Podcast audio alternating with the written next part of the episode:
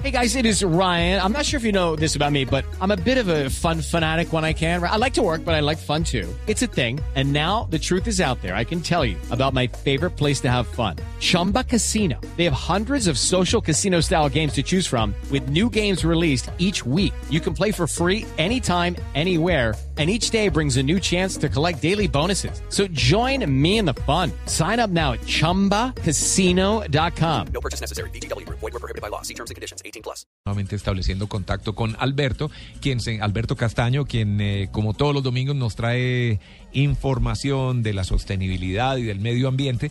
Él viajó a la Ciudad de México eh, como decíamos ahora, una de las ciudades más contaminadas del planeta y donde obviamente se están buscando eh, diferentes opciones para, para purificar el aire de esa ciudad.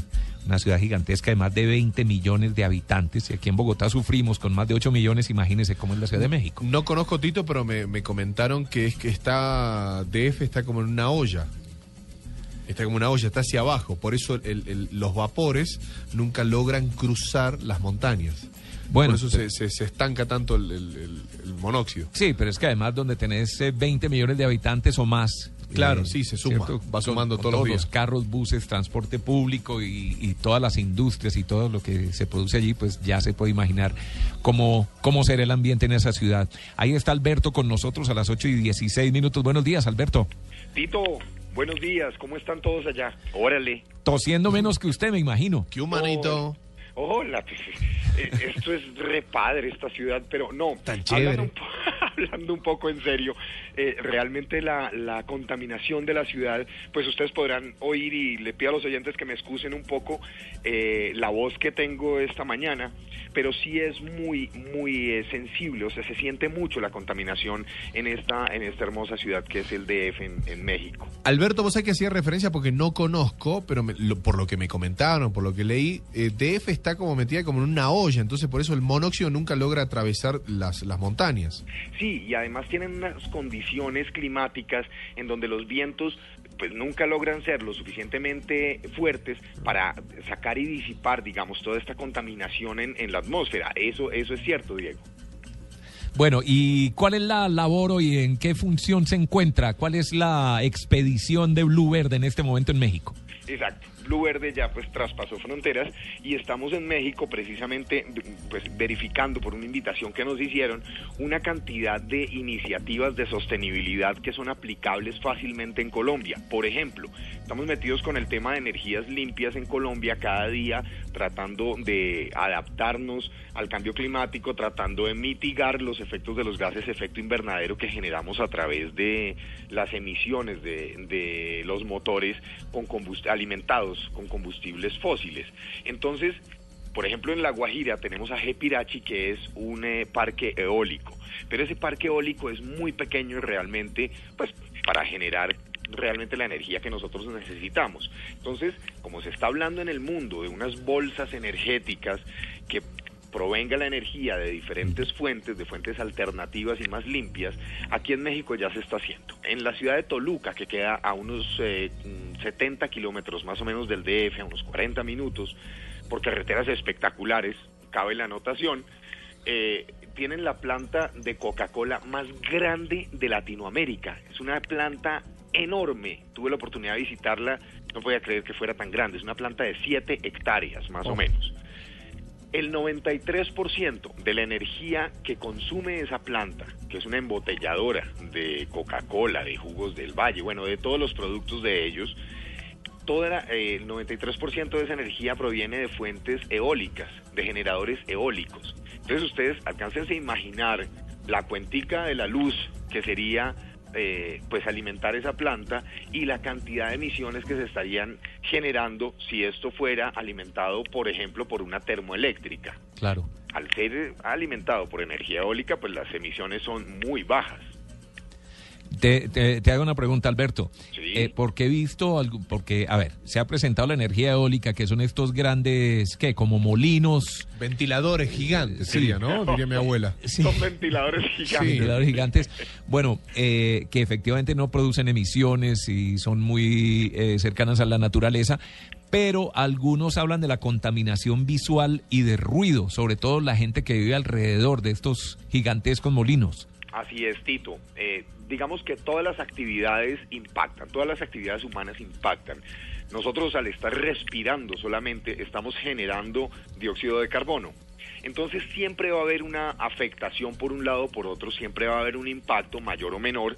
Y sí es muy cierto que la contaminación auditiva es brutal al estar al lado de turbinas de este, de este tipo. Por eso esas, esas tecnologías tienen que estar eh, reservadas para sitios en donde no, no estén eh, asentadas las poblaciones, las comunidades, porque sí realmente genera pues unas, un, un- un sonido pues muy, muy, muy duro, pues. Sí, las, las aspas girando Claro. eh, mueven mucho viento y producen ese ruido que puede ser molesto para los vecinos. Ahora, en, en eh, Colombia, ¿cómo estamos en temas de energía eólica, Alberto? Estamos, a ver Tito, vamos por buen camino, pero en realidad estamos muy colgados. ¿Por qué colgados? Porque es que Colombia es un país con una altísima potencialidad por el relieve que tiene, por la orografía que tiene nuestro país. Tenemos un potencial inmenso para desarrollar energía eólica, ¿sí? Por ejemplo, en el, en, en- en el fenómeno de sequía que se está presentando por estos días en nuestro país y con eh, la posterior llegada del fenómeno del niño, cabe anotar aquí, si me permite un, un paréntesis, decirle a nuestros oyentes que el fenómeno del niño no ha llegado, se está formando. Entonces lo que está pasando en este momento es un fenómeno de sequía que no obedece al fenómeno del niño O sea, es el preámbulo esto que es estamos el viendo. preámbulo, exactamente. Ah, no lo habría podido decir mejor, Diego. Claro, es el preámbulo y tenemos que estar preparados para cuando llegue el fenómeno del niño. Entonces, ¿qué sucede? Que Colombia no va a sufrir como sufrió en los años 90 con los cortes de energía, con los racionamientos de energía, porque Colombia tiene una bolsa energética que se fundamenta en la energía hidráulica y en la energía térmica cuando la energía hidráulica no, no abastece suficiente porque el nivel de las represas está muy bajo, pues prenden o prenden no, sino abastecen con las termoeléctricas. Pero ¿qué pasa con las termoeléctricas? Las termoeléctricas queman combustible, queman gas, queman carbón. Entonces están generando pues gases de efecto invernadero en unas cantidades brutales y Colombia tiene unos compromisos internacionales en cantidad de generación de gases de efecto invernadero, en toneladas de CO2. Si prenden al tope las, las eh, termoeléctricas, muy seguramente Colombia no va a cumplir con los eh, tratados, digamos, con el compromiso internacional que tiene en este sentido. Pero mientras si tuviera energía eólica, si tuviera generadores de, de energía con sistemas eólicos, pues sería muchísimo menos contaminante que prender una termoeléctrica. Vos sabés, Alberto, me, me- me- me estaba acordando de una charla que tuve hace muchísimos años con un ingeniero allí en la Argentina con respecto a la energía eólica. Allá en la Patagonia el, el viento hay todo el año. El día que menos viento hay, 60 kilómetros. Claro, Entonces, hay, hay algunos lugares en donde hay energía eólica. Lo que me decía este ingeniero es que muchas veces existe esta discusión entre lo que es el privado y el Estado. Y vos recién hacías referencia que estás, bueno, en una de las plantas más grandes de Coca-Cola allí en México y cómo se suministra energía a través de la eólica. Y este ingeniero me decía que eh, muchas veces el privado no quiere poner el total del capital, necesita parte del Estado y que por lo general las empresas que tomarían esa energía eólica se encuentran muy lejos de donde se produce la misma. Entonces el traslado de esta energía es el costo total de la inversión que aún hoy todavía se sigue discutiendo en una mesa. Es muy cierto, Diego. Lo costoso aquí es el traslado de la energía y no realmente la generación, porque pues el viento no cobra por soplar. Exacto. La naturaleza, obviamente, nosotros tenemos que pagarle a la naturaleza porque estamos aprovechando un servicio, un producto, un recurso natural que nos está ofreciendo. ¿Cierto? Pero entonces el traslado es lo costoso. ¿Qué pasa en Colombia a diferencia de, de- de lo que sucede en Argentina? Es que tú no puedes ir y poner, como dices tú, un ventilador gigante en donde te En parezca lugar, o donde sople el viento. Aquí tiene que haber una legislación muy, mm, eh, digamos que la legislación se quejan mucho las empresas privadas porque es muy lenta y entonces les toca es unirse varias empresas privadas en agremiaciones, en asociaciones, para presionar un poquito para que las cosas salgan y se permita que haya un aprovechamiento de un, de- de un, eh, recurso o haya un aprovechamiento de otro.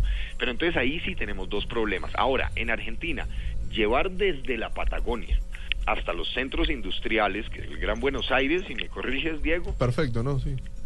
Pues es muy lejos. Sí, son es 1.700 carísimo. kilómetros, lo cual acá muchas veces los empresarios dicen, bueno, ¿qué hago? ¿Invierto, no invierto? Se juntan el Estado, porque acá en Colombia también se podría hacer. El tema es que hay que trasladar todas esas empresas a esos lugares. Eso lleva un costo. No, ¿Quién se no. hace cargo? El privado. Entonces ahí discusión. contaminando Pero el público a veces además- Y también nadie, depende. termina, y nadie termina haciendo nada, absolutamente. O sea, porque el Estado le dice al privado que invierta y el privado le dice, bueno, pero colaborame. Sí, pero fíjate que funciona es el privado, el privado tiene muchas veces en Colombia Sí. que asumir las funciones de costos, Estado. exacto. El Estado no asume las funciones que debería Sí, sí, total. asumir. Sí, en ¿sí? sucede en todos lados, sí. Claro. Pero siempre ayuda, tampoco es que se quede ahí pues como sin hacer nada, es lo que estábamos diciendo, que en parte Sí. el Estado ayuda, simplemente pide también que le colaboren con la con otra parte, que sean ambos. Claro, que sea tiene una, que ser algo de, de- de, digamos, compartido el valor, Amalia. Tiene que ser compartido el valor para la instalación de este tipo de energías. Pero eh, digamos que la colaboración que se le pide al Estado muchas veces es, oiga, eh, legisleme para que esto se pueda hacer. Fijémonos en el, en el tema, por ejemplo, volvamos al tema de los chigüiros en el Casanare. Los chigüiros en el Casanare, por tráfico ilegal de especies silvestres, o sea, de manera ilegal, se llevaban entre 120 y 135 mil chigüiros muertos congelados en aviones para Venezuela. Al frenarse el tráfico ilegal de, especies silvestres, pues los chigüiros se murieron ya no congelados en un avión para Venezuela, para que se los comieran en Venezuela, sino que se murieron a las orillas de los ríos y de los abrevaderos, ¿sí? ¿Qué ha pasado? Que lo que todos los científicos han propuesto, y es una propuesta que viene incluso del mismo Instituto de Investigaciones y Recursos Biológicos Alexander von Humboldt, que es del Estado, es que el Estado permita hacer un aprovechamiento de la carne de chigüiro. Y el mismo Estado no ha querido hacer ese aprovechamiento, pero pone al ejército a cargar comida para los chigüiros, ¿sí? Entonces hay contradicciones en donde la empresa privada quisiera poner energía eólica y beneficiar incluso no solamente a sus plantas para su producción, sino a las comunidades aledañas a esas plantas. Ejemplo, Tocan- Tocancipá. Bueno, Alberto, pero regresemos al tema inicial, devolvámonos a México, donde usted se encuentra, Así es. y cuéntenos si este proyecto que usted está viendo allá en la planta de Coca-Cola se va a extender, este, este proyecto de, ¿cómo se llama?, de energías limpias, se va a extender a otros países, o si se va a quedar ahí en México. No, esa, eh, Y digamos en que- Colombia en particular, ¿no? En Colombia particularmente, al tener más potencial de generación de energía eólica que en el mismo México, pues la compañía lo que nos explica a los periodistas que estamos aquí es que ellos quieren extender su- su- sus procesos limpios a todos los países. Ellos, por ejemplo, en la planta de Tocancipá van a captar agua lluvia para hacer una cantidad de procesos, seguramente no para producir la Coca-Cola, no para producir todas las bebidas, pero para limpiar las máquinas, para hacer un uso y aprovechamiento del recurso hídrico de manera eficiente. Entonces, todo este tipo de iniciativas las quieren ir extendiendo, pero son laboratorios que se hacen en un país y si se dan cuenta que funciona y que es eh, conveniente, pues lo extienden, digamos, las energías, las iniciativas amigables con el ambiente a otros países de Latinoamérica. Qué bueno, qué bueno, Alberto. Pues no, le deseo que se mejore su salud, que regrese aquí descontaminado con ese duro clima allá en la Ciudad de México y que nos traiga muchas experiencias como la que nos está contando. Muchas gracias, Alberto. No, no, gracias a ustedes. Un saludo muy especial para todos. Los extraño mucho, por supuesto, pero la estoy pasando muy rico.